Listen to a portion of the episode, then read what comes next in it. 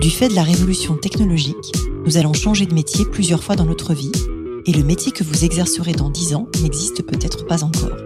Je m'appelle Isabelle Rouen, je suis entrepreneur et fondatrice du cabinet de recrutement de dirigeants Colibri Talent. Tous les jours, j'accompagne des femmes, des hommes et des entreprises qui se transforment et qui transforment leur métier. Avec ce podcast des métiers du futur, je vous propose de rencontrer des dirigeants, des entrepreneurs, des chercheurs, bref, des personnes inspirantes qui vont partager avec vous leur parcours et leur vision du futur de leur métier.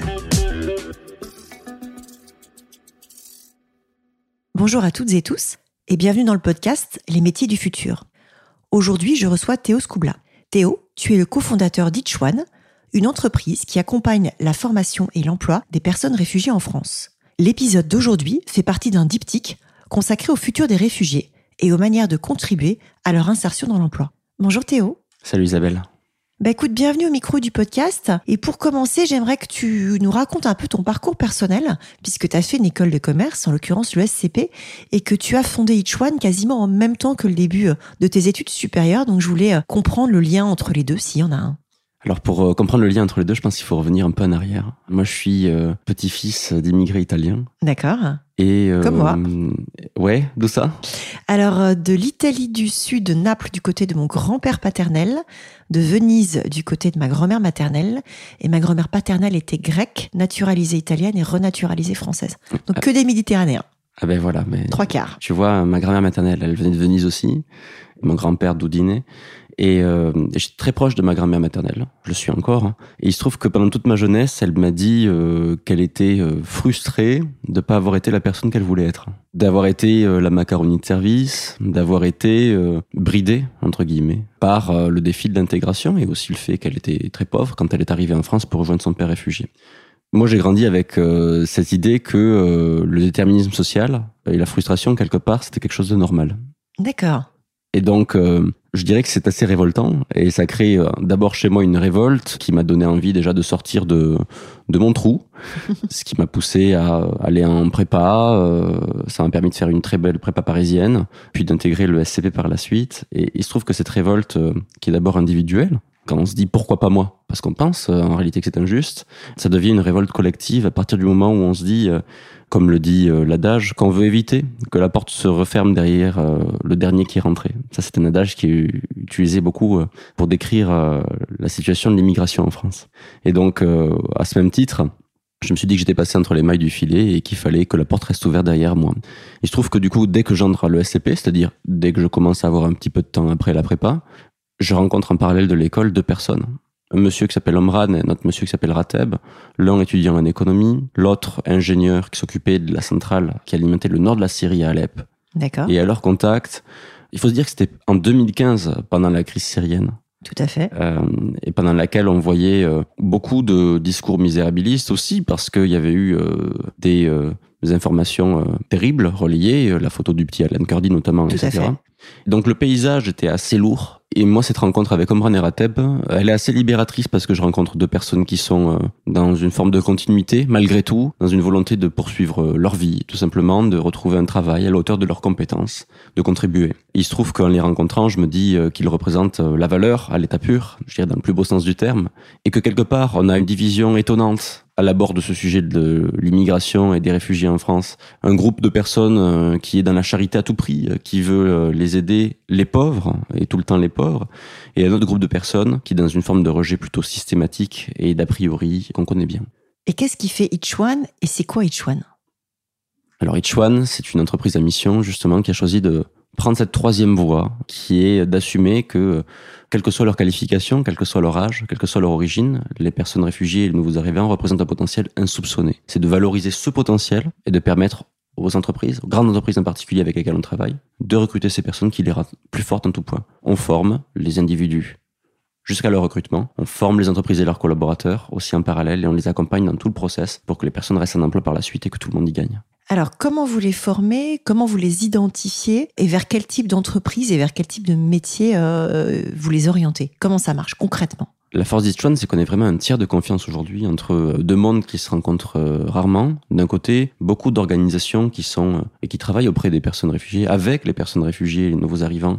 Et aujourd'hui, on a plus de 300 partenaires associatifs ou entreprises qui travaillent effectivement dans ce cadre-là. Ça peut être des hébergeurs d'urgence, ça peut être des associations qui font de l'accompagnement en français, etc., mhm. etc. Donc nous, on est connectés à tout cet écosystème-là, partout en France, et ça nous permet d'identifier chacun des talents qui sont en dehors des, des cadres traditionnels de recrutement et de l'autre côté, on travaille avec ces entreprises qui veulent euh, bien sûr passer à l'échelle leur démarche d'inclusion, mais qui veulent aussi répondre à leurs besoins classiques de recrutement, leurs besoins en tension, et qui ont un double enjeu, certes euh, devenir plus inclusif parce que on leur impose aussi euh, de l'intérieur comme de l'extérieur, mais aussi recruter des personnes motivées qui vont faire la différence en entreprise. Et recruter des talents dans un marché en pénurie de talents. Absolument. Et aujourd'hui, on travaille justement sur ces marchés. On parle de pénurie de talents. Nous, on travaille sur neuf groupes de métiers qui euh, vont des métiers de manutentionnaire dans la logistique à data analyst, D'accord. Euh, on travaille aussi euh, dans la santé, euh, on travaille sur les métiers de la vente, les métiers de bouche, sur les métiers de la conformité, de la gestion du risque. Autant dire que c'est un éventail très différent de métiers. Mais qui sont tous en tension sur tout ce que tu viens de me citer. Qui sont tous en tension, en tout cas sur ce que je viens de citer, absolument, oui. Alors, l'Europe affronte une crise migratoire qui est quand même sans précédent avec la guerre en Ukraine, mais la problématique, elle est quand même assez ancienne, très souvent liée à des conflits. On a parlé de la Syrie tout à l'heure, il y a eu l'Afghanistan, il y a eu le Rwanda. Qu'est-ce que toi, tu constates sur le sujet depuis la création d'Ichwan il y a 7 ans? Est-ce que tu vois les choses évoluer, les mentalités évoluer? Est-ce que ça bouge ou pas? Alors déjà, moi, ce que je vois, c'est qu'effectivement, on est, tu l'as bien souligné, sur un problème qui n'est pas nouveau et qui euh, va euh, ponctuer euh, le siècle à venir, si ce n'est les suivants, et qui est celui justement de faire avec cette donne qui est la migration des personnes qui se réfugient en Europe ou ailleurs.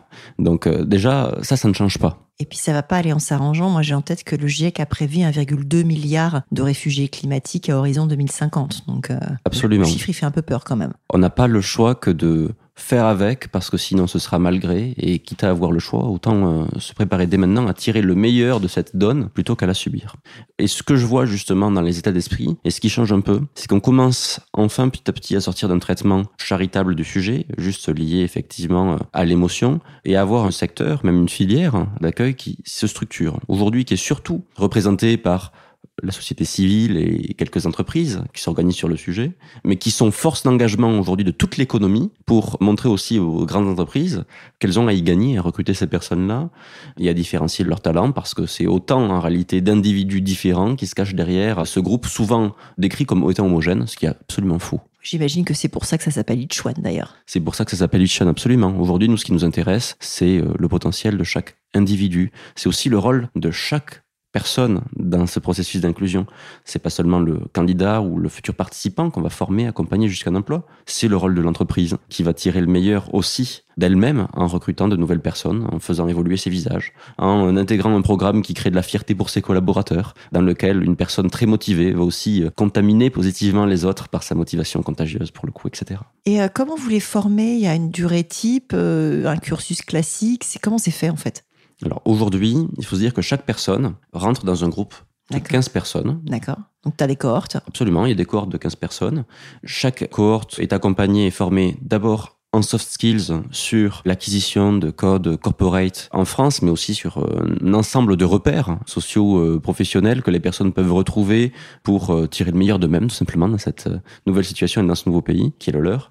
Ensuite, chaque personne est formée sur le métier en réalité sur lequel elles vont être recrutées et sur lequel l'entreprise est positionnée. Donc la cohorte est homogène sur un métier et donné. Donc la cohorte est homogène sur un métier donné, absolument. Il peut y avoir une cohorte data analyst, comme je disais, une cohorte métier bancaire, une cohorte traiteur, Bref, autant de cohortes par métier. Nous, notre force au milieu de tout ça, c'est de s'assurer déjà, parce que euh, on a créé cette pédagogie euh, et qu'on l'améliore depuis sept ans, de bien accompagner les personnes pour qu'ils tirent le meilleur de leur formation pendant la partie euh, soft skills, de s'assurer aussi de repérer tout ce que sont les freins périphériques à la formation et qui pourraient créer un, un abandon de la formation. Tu les sélectionnes à l'entrée sur un niveau de français, par exemple Aujourd'hui, notre travail, c'est de, un, de valoriser la motivation. D'accord de euh, effectivement d'aller chercher les personnes avec un niveau de français minimal, mais je dis bien minimal. C'est-à-dire que on n'imagine pas à quel point la progression en français peut être fulgurante à partir du moment où une personne a des perspectives dans sa vie. Et ça, c'est important aussi de faire cette éducation auprès des entreprises qui travaillent avec nous et euh, de cette nécessité de permettre aux personnes aussi de progresser pendant le process aussi euh, dès qu'elles sont recrutées. Et donc du coup d'aller chercher un niveau minimal. Et après évidemment on a besoin parfois d'un niveau de compétence aussi minimal en fonction des besoins. C'est-à-dire pour être data analyst, il faut pas avoir fait par exemple le métier de data analyst dans le passé, mais il faut avoir pu acquérir des compétences qui sont transférables et qui, parce qu'on a travaillé dans le business ici, parce qu'on était ingénieur là, permettent à la personne ben, de se reconvertir professionnellement et euh, de prétendre à un métier qualifié, bien payé, dans lequel la personne va pouvoir exprimer aussi euh, son potentiel. Et ces formations, elles durent combien de temps?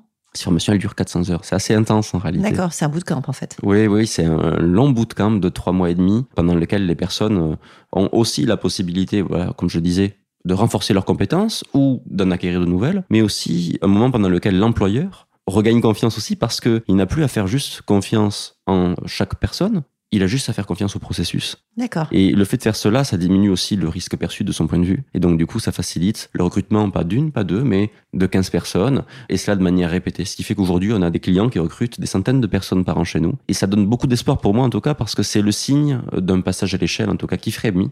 Et d'une possibilité de prendre ce sujet de l'inclusion à la hauteur de ses justes besoins. Et pas juste de manière symbolique. Et alors, justement, cette formation, elle a lieu où? Il y a des lieux, c'est en présentiel, c'est en distanciel, c'est à Paris, c'est partout en France? Euh Aujourd'hui, la plupart des formations, elles sont en présentiel. Reste que nous, euh, toute notre équipe, elle est basée dans le sentier. Et donc à Paris. Silicon Sentier. Silicon Sentier.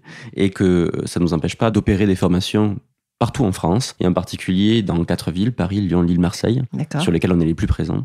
Mais si on rentre vraiment le nombre de villes dans lesquelles on est présent, c'est 47. Donc on a aujourd'hui beaucoup d'implantations territoriales que nous permettent à la fois nos formateurs, répartis sur tout le territoire, et nos partenaires, avec qui euh, permet euh, l'existence de ces formations métiers, avec qui on peut trouver euh, chaque candidat, avec qui on peut aussi les aiguiller vers une réponse à leurs besoins provisoires, mais qui pourrait risquer, enfin mettre à risque le bon suivi du programme. Garde d'enfants, santé, régularité dans le logement, etc. Et comment vous fonctionnez sur la partie recrutement? Ils sont pré-recrutés avant par une entreprise C'est une même entreprise qui passe un contrat avec vous pour une cohorte de 15 Euh, Comment Mm. c'est organisé en fait? Aujourd'hui, oui. Aujourd'hui, derrière chaque cohorte de 15, il y a une entreprise, en général, sur Donc, la Il y a déjà un métiers. emploi à la clé quoi qu'il arrive en fait. Quand on démarre sa cohorte, il y a une entreprise derrière et il y a 15 jobs. C'est ça qu'on se dit. Il y a toujours un emploi à la clé. Après, il faut que les personnes soient recrutées, évidemment. Mais ce qu'on voit, c'est que 80% des personnes qui suivent la formation sont recrutées à jour 1 après la formation, un contrat long. Donc ça, c'est un vrai succès qui permet de créer de la confiance aussi du côté de nos participants qui euh, passent pas euh, leur temps à être formés pour rien. Euh, et ça, c'est important. Quel est le type de personnes que vous formez, euh, de femmes, d'hommes? Est-ce qu'il y a un portrait robot? On a vu que c'était très divers en termes de nationalité et de provenance, mais après, derrière, est-ce qu'il y a des traits communs qui vont se dégager ou pas du tout peut-être Aujourd'hui, c'est extrêmement divers. C'est 72 nationalités, une moyenne d'âge de 32 ans. Il y a effectivement des nationalités qui sont plus représentées que d'autres. Euh, les nationalités euh, syriennes, afghanes, soudanaises en particulier, de plus en plus d'Ukrainiens et Ukrainiennes maintenant. D'accord. Euh, Autant de femmes que d'hommes? Aujourd'hui, on a beaucoup plus d'hommes en moyenne, effectivement, que de femmes. On sait que dans nos programmes, je dis bien, aujourd'hui, la migration, elle est mixte, hein, c'est des hommes et des femmes qui partent. Et... Mais quand on regarde dans les programmes, aujourd'hui, on a moins de femmes que ce qu'il y en a dans la population de personnes réfugiées. On a un vrai sujet, nous, d'accompagner. On a des programmes d'ailleurs dédiés à l'accompagnement des femmes dans nos programmes pour lever des freins euh, particuliers qu'elles rencontrent, que ce soit des freins qui sont liés euh, à l'autocensure, euh, qu'on retrouve beaucoup chez les femmes réfugiées, mais aussi des sujets de garde d'enfants ou euh, de sujets de temps euh, passé à aider les proches, qui sont aujourd'hui malheureusement euh, beaucoup de sujets sur, enfin, qui pèsent plus sur les femmes que sur les hommes. C'est quoi votre modèle économique? Dans notre modèle économique, l'entreprise ou les entreprises en face de chaque cohorte payent, je dirais, un montant global pour l'accompagnement euh, c'est-à-dire au sourcing, à l'accompagnement de ses collaborateurs sur tout le projet. Donc, c'est la sensibilisation du dirigeant au futur coéquipier pour que le projet se passe bien, à la mise en place de tous les éléments qui font que le process euh, est le moins dollar possible pour l'entreprise. D'accord. Euh, et à côté, l'entreprise requiert auprès des OPCO de Pôle emploi un complément de financement qui vient lui prendre en charge la partie formation professionnelle dans le cadre de marchés publics. Et là, les personnes, donc euh, each one est payé au titre de la formation qu'on délivre aux personnes pour la partie soft skills, hard skills. Et en plus, ça a l'avantage de permettre à chaque personne formée d'être rétribuée par Pôle emploi pendant la formation et donc du coup euh, d'avoir de quoi euh, se nourrir pendant ces mois importants. Donc c'est hyper vertueux, c'est-à-dire que toi, tu as deux flux de financement qui sont les entreprises pour la partie, on va dire, prestation de services et Pôle emploi et les OPCO qui Mhm. derrière financent la formation et financent effectivement après, la- la- pas l'intégration, mais en tout cas, le, comme tu dis, le fait de pouvoir se nourrir et se loger pendant la formation pour les gens qui sont concernés. Tout à fait. Et ce qui est euh, beau aujourd'hui, si on commence à mesurer, c'est que non seulement bon, ça a permis à 2500 personnes de retrouver un emploi, d'être accompagnées ces dernières années, Donc 2500 en 7 ans voilà, et presque 1000 juste l'année prochaine. D'accord. déjà booké. Donc euh, on, on change de rythme. Donc 1000 en 2023. Absolument, c'est l'objectif. On est très très bien parti pour y arriver. Et à côté de cela, ce qui est important, c'est de montrer aussi que on s'appelle Ichuan parce que tout le monde y gagne. C'est important d'avoir cette logique-là aussi, où tout le monde à la fois y trouve une conviction sociale derrière le projet, mais il trouve aussi son intérêt. Et l'État en particulier aussi, qui lui, chaque fois qu'il met un euro dans la formation euh, chez Ichuan, retire 3,40 euros de coûts évités. Et donc Ouais. ça, c'est important aussi de montrer cet effet multiplicateur à tous les niveaux, que ce soit euh, au niveau de la personne qui rejoint l'entreprise et qui euh, favorise la motivation de toute l'équipe autour d'elle, que ce soit l'État qui, plus il va financer, plus va économiser d'argent, notamment lié au RSA qui s'interrompt et aux aides au logement qui s'interrompt. Et encore une fois, c'est un calcul qui est minoré, c'est beaucoup plus, mais euh, on s'est arrêté à ces variables euh, très tangibles, mais aussi les entreprises au global qui, elles, ben, gagnent marque employeur, etc. Tout le monde y gagne. Alors justement, en termes d'entreprise, j'ai vu que vous aviez euh, comme partenaire Monoprix, L'Oréal ou encore BNP Paribas. Comment tu as été les chercher et les convaincre, ces entreprises-là? Alors ça a pris du temps, déjà il faut le dire, ça a pris du temps. Euh, Nous, euh, on met un accent vraiment euh, fort à euh, parler aussi aux dirigeants de ces entreprises, parce qu'on est convaincu que quand euh, les dirigeants et les DRH de ces entreprises sont convaincus que c'est un investissement et plus un pas de côté, alors ça laisse la place politiquement à tous les acteurs de l'entreprise pour qu'ils puissent prendre du risque et essayer de nouvelles choses. Alors c'est qui les acteurs dans l'entreprise? Euh, Vous faites un binôme quand- avec chaque personne d'une cohorte Comment elle se passe l'intégration? Alors aujourd'hui, euh, il faut savoir qu'il y a euh, les RRH qui travaillent sur le projet, les managers, les futurs coéquipiers. On ne fait pas forcément de binôme, mais ce qui est important, c'est d'engager toute l'équipe qui contribue opérationnellement sur le projet, comme aussi le dirigeant, qui sont les principaux sponsors aussi du projet et qui sont euh, intéressés à leur succès. Alors pourquoi est-ce que ça a un intérêt de se tourner vers One aujourd'hui et notamment qu'est-ce que ça va changer à la vie du candidat? Ce que ça va changer à la vie du candidat, c'est déjà la possibilité d'accéder à des emplois auxquels souvent il n'accède pas. Moi, ce que j'ai vu dans l'histoire d'Itchuan, il faut savoir que j'ai commencé par une association en réalité au tout début. Ce que j'ai appris, c'est que une personne qui est employable n'est pas forcément employée. D'accord. La force d'Itchuan, c'est de créer du désir auprès de nos clients et auprès de l'économie pour que ce last mile, qui est euh, l'accès à un entretien de recrutement et le fait de pouvoir être recruté et rester en emploi par la suite, puisse avoir lieu. C'est pour ça qu'on positionne systématiquement des entreprises en face de nos formations et qui ont toujours un emploi à la clé. C'est pour ça que tout est fait dans cette logique dans laquelle, en réalité, l'emploi et le recrutement de long terme est vraiment l'objectif de résultat immédiat qu'on attend à la fin de la formation. Ça, c'est la première chose. La deuxième chose, c'est que aujourd'hui, euh, on veut permettre à chaque personne de retrouver un emploi à la hauteur de ses compétences. Et donc, du coup, d'avoir une opportunité qui permet vraiment de valoriser les compétences et le potentiel de la personne et aussi de lui permettre de candidater à euh, un salaire juste. Et aujourd'hui, ce qu'on a remarqué, c'est qu'en moyenne, pour les personnes qu'on accompagne, c'est euh, plus de 400 euros net par mois que les personnes ont immédiatement après le parcours suivi chez Ichuan en moyenne. Il faut savoir que c'est à peu près 44% d'augmentation du pouvoir d'achat, puisqu'on est surtout sur des personnes qui, en réalité, ont très peu de pouvoir d'achat. On accompagne 60% de personnes qui sont infrabac. Et ça, c'est un vrai succès, parce que 400 euros par mois pour une personne qui touchait avant entre 1200 euros et qui en touche 1600, Ouais, ça, change la vie. Ça change la vie. Ça change la vie. C'est clair.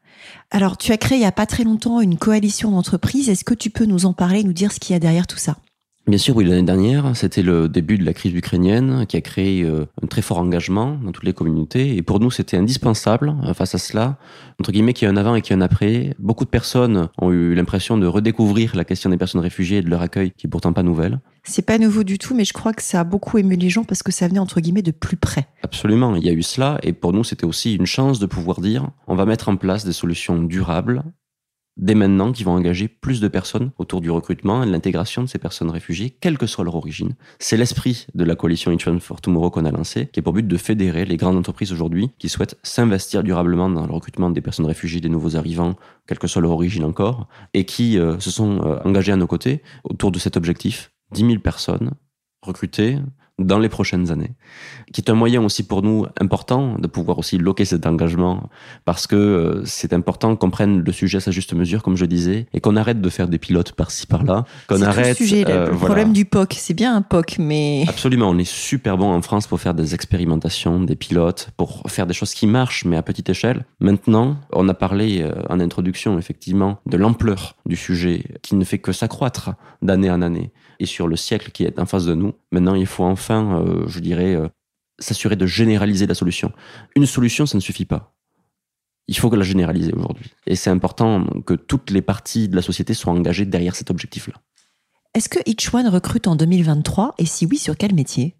Alors, on a beaucoup recruté en 2022. On a doublé la taille de l'équipe. C'est combien de personnes du coup? Aujourd'hui, on est une, une grosse cinquantaine de personnes et euh, on va continuer à recruter en 2023 euh, sur quelques métiers, notamment sur euh, le métier de directeur ou directrice marketing et communication qui s'ouvre chez nous, sur des métiers aussi de sales et d'account exécutive, sur des métiers opérationnels, euh, sur des métiers de project success manager, ce sont les personnes qui s'occupent en réalité de délivrer euh, de A à Z tous nos programmes, que ce soit dans la coordination de nos formateurs, comme dans le fait de garder le lien avec euh, les candidats et les entreprises. Donc, ils sont vraiment au cœur du réacteur aussi. Donc, du chef de projet qui fait en sorte que tout se passe bien. Absolument. Bon, bah écoute, le message est passé. C'est aussi l'intérêt de ce podcast de dire quand il y a des belles opportunités dans des entreprises dont on est fier. D'habitude, je le mentionne en début d'épisode. On va le faire maintenant. En fait, j'aime bien préciser où est-ce que j'ai rencontré l'invité et comment est-ce qu'on se connaît. Et en l'occurrence, toi et moi, on s'est rencontrés via euh, un accélérateur qui s'appelle 50 Partners, qui euh, accélère Each One et euh, dont j'ai la chance de faire partie en tant que partenaire, justement. Est-ce que tu peux nous raconter ce que ça a changé pour toi de fait d'être accéléré par 50, justement? Ce qui a toujours euh, été important pour nous, c'est d'être le mieux entouré possible et d'avoir tous les moyens de prendre les bonnes décisions. D'accord. C'est pour ça qu'on a choisi de se faire accompagner par 50 euh, Partners euh, il y a près de trois ans maintenant, avec cette idée que l'accélérateur allait nous permettre de passer de l'étape dans laquelle on a ce qu'on appelle un product market fit, c'est-à-dire de premier client, un premier produit, le premier résultat, et de nous accompagner dans cette étape de passage à l'échelle, dans laquelle en réalité le défi est encore une fois tout autre, et dans lequel on a besoin de prendre des décisions rapidement, éclairées, et c'est le rôle en particulier des partenaires qui sont mobilisés autour de nous, de nous donner tous ces moyens-là. Et ça a été vraiment fondamental pour Et je pèse mes mots, cet accompagnement, il nous a permis d'accélérer très fort, de faire des choix qui sont parfois pas évidents, de les assumer, de grandir aussi en tant que dirigeant. Et ça, c'est pas la moindre des choses aussi euh, pour moi, euh, parce que j'ai juste 27 ans et ça fait 7 ans que j'ai créé l'entreprise, mais j'ai jamais travaillé ailleurs. Donc il y a aussi un sujet d'apprentissage euh, tout au long du projet. Je pense que ça concerne tout le monde, mais particulièrement moi. Et donc ça a été, oui, fondateur pour nous. Ben, je pense que c'est fondateur aussi pour les partenaires. Alors moi, je suis jeune partenaire pour le coup. Ça fait euh, un petit peu moins d'un an que j'ai rejoint 50 Partners et je trouve d'intéressant dans l'accélération, c'est qu'effectivement, on nous demande à nous, partenaires, de faire euh, un apport en compétences sur les sujets sur lesquels on est euh, référent. Donc effectivement, moi, c'est souvent des sujets de RH, définition de fonction, mise en place d'une politique salariale et parfois des sujets de personal branding ou de com parce que voilà, il y a aussi ma vie d'avant qui joue. Alors déjà pour nous, c'est hyper riche parce qu'on voit des startups à différents stades, plus avancés comme l'êtes vous avec 7 ans d'existence, mais parfois des startups qui viennent d'accélérer tout juste et d'intégrer l'accélérateur. Et pour nous, c'est hyper enrichissant en fait d'avoir un petit côté bonne fée au-dessus des startups parce que ça amène aussi une bouffée d'air. On est tous entrepreneurs. C'est le principe de 50 Partners. On est tous chefs d'entreprise. Il y a une grande solitude quand on est chef d'entreprise. On va hmm. pas faire ma psychothérapie au micro de ce podcast, c'est pas le sujet. Mais en fait, le fait d'avoir du coup ces échanges-là, je trouve aussi riche pour nous. C'est dans, ça va dans les deux sens. Oui, de se sentir entouré, euh, de faire ensemble avec un esprit de bienveillance qui est vraiment, je trouve, euh, hors du commun chez 50 Partners. Et je dis pas ça pour faire joli, oui. Chouette. Alors, tu es euh, un des leaders de moins de 30 ans qui a été euh, identifié par Forbes et tu as aussi reçu le prix du BCG de l'entrepreneur social de l'année en 2022. Qu'est-ce que ça change, ce type de distinction? Je dirais que ça fait partie d'un ensemble de choses qui est nécessaire pour euh, montrer pas de blanche entre guillemets et nous permettre euh, déjà de mieux faire connaître ce qu'on fait auprès de nos clients, auprès de nos parties prenantes, mais aussi euh, de nous rebooster sur le chemin et de nous dire ben, qu'on est sur la bonne voie, qu'on va y arriver. Bah c'est super. Alors j'aime bien terminer par des questions un peu plus personnelles. Et la première que j'ai envie de te poser, c'est qu'est-ce qui te fait lever le matin? Moi, ce qui me fait lever le matin, c'est de me dire que on change vraiment la vie des gens on change vraiment la vie des gens et on est en train de le faire à plus grande échelle. On est vraiment en train de le faire. Qu'est-ce qui te tient éveillé la nuit? Bah, tous les sujets en réalité euh, qui sont, euh, je pense, la réflexion de beaucoup de startups qui ont levé des fonds et qui doivent boucler la boucle euh, et qui se posent la question de quel est le chemin le plus court pour retrouver la rentabilité et l'indépendance financière derrière. De quel succès es-tu le plus fier? Je suis le plus fier en réalité de l'équipe qu'on a réussi à construire parce que c'est autant de personnes qu'on a réussi une par une à engager, à donner confiance, à convaincre de passer du temps chez Chuan plutôt qu'ailleurs. Et ça, je trouve que c'est euh, une superbe récompense. C'est quoi ton prochain projet? Oula, mon prochain projet, c'est-à-dire dans dix ans après Chuan Je sais pas. euh, je dois dire que je me projette très très longtemps chez Chuan parce que ce projet déjà me tient à cœur énormément et parce qu'on a du pain sur la planche et parce que euh, j'ai envie aussi euh, de l'ancrer et de faire en sorte qu'il dure longtemps. Donc pour l'instant, ce que je regarde devant moi, c'est Chuan. Qu'est-ce qui te fait vibrer aujourd'hui? Ce qui me fait vibrer, c'est euh, la possibilité euh, d'engager euh, des personnes qui ne pensaient pas s'engager sur le sujet. Un grand groupe ou une personne qui est réticente, qui nous dit parfois avec des oppositions idéologiques très marquées que ça va pas être possible et qui finalement quelques mois après se retrouve être le ou la première ambassadrice du projet. Ce petit pied de nez, ça me fait vibrer, ouais, ça me fait rire, ça je prends beaucoup de plaisir à le faire. Est-ce que tu as un livre, un podcast, une émission, un contenu à conseiller aux nos auditrices et auditeurs qui s'intéressent au futur du travail? Euh, Oui, je dirais euh, Économie utile pour des temps difficiles d'Esther Duflo et euh, Abhijit euh, Banerjee, qui reviennent euh, sur beaucoup euh, de fausses évidences sur des questions comme l'immigration par ailleurs, et qui ont pour but de revenir très pragmatiquement en réalité sur chacun de ces sujets, climat, immigration, de reposer le cadre pour une économie en réalité qui intègre ces enjeux et qui les adresse de manière frontale, honnête et pragmatique. Si nos auditeurs et auditrices veulent te contacter, c'est quoi le meilleur moyen? Le meilleur moyen, c'est LinkedIn, oui. Ça marche. Merci beaucoup Théo d'être venu au micro du podcast.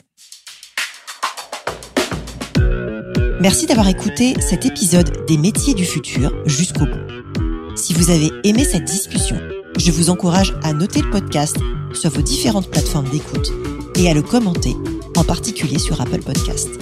Cela nous aide grandement à progresser en termes d'audience. N'hésitez pas à me faire part de vos commentaires ou à me suggérer de nouveaux invités en me contactant par mail ou via LinkedIn. Prenez soin de vous et à très bientôt.